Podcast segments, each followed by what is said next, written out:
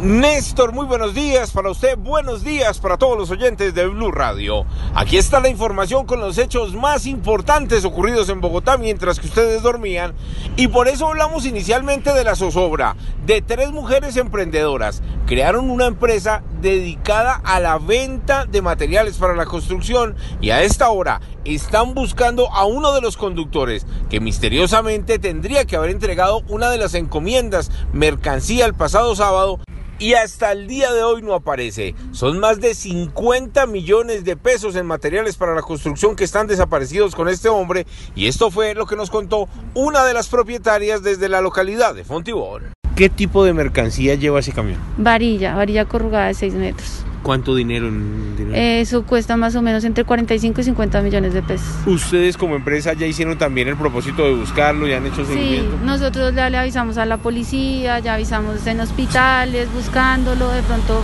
pues como esto está tan inseguro, no es copolamina, uno no sabe. Entonces la idea es poderlo ubicar. La policía de Cartagena está por enterada, la policía de Antioquia está por enterada, la policía de Bogotá está al tanto de la situación y ahora solo esperan que este conductor aparezca porque alguien le contó a ellas que al parecer la persona que están buscando estaba consumiendo licor en Basurto el pasado fin de semana. Hay que esperar qué ocurre con este conductor. Hablamos ahora del accidente que ocurrió en el barrio San Francisco casi a la medianoche. Un carro que se quedó sin frenos, un conductor que excedía la velocidad, al parecer, dicen algunas versiones, borracho, estrelló dos vehículos, uno que iba en movimiento, otro que estaba estacionado y al final dos personas resultaron lesionadas. En este momento el conductor implicado se encuentra en medicina legal donde le realizan las pruebas de alcoholemia. Y por último, el incendio en la localidad de Fontibón. No hubo personas lesionadas, pero sí pérdidas millonarias en una bodega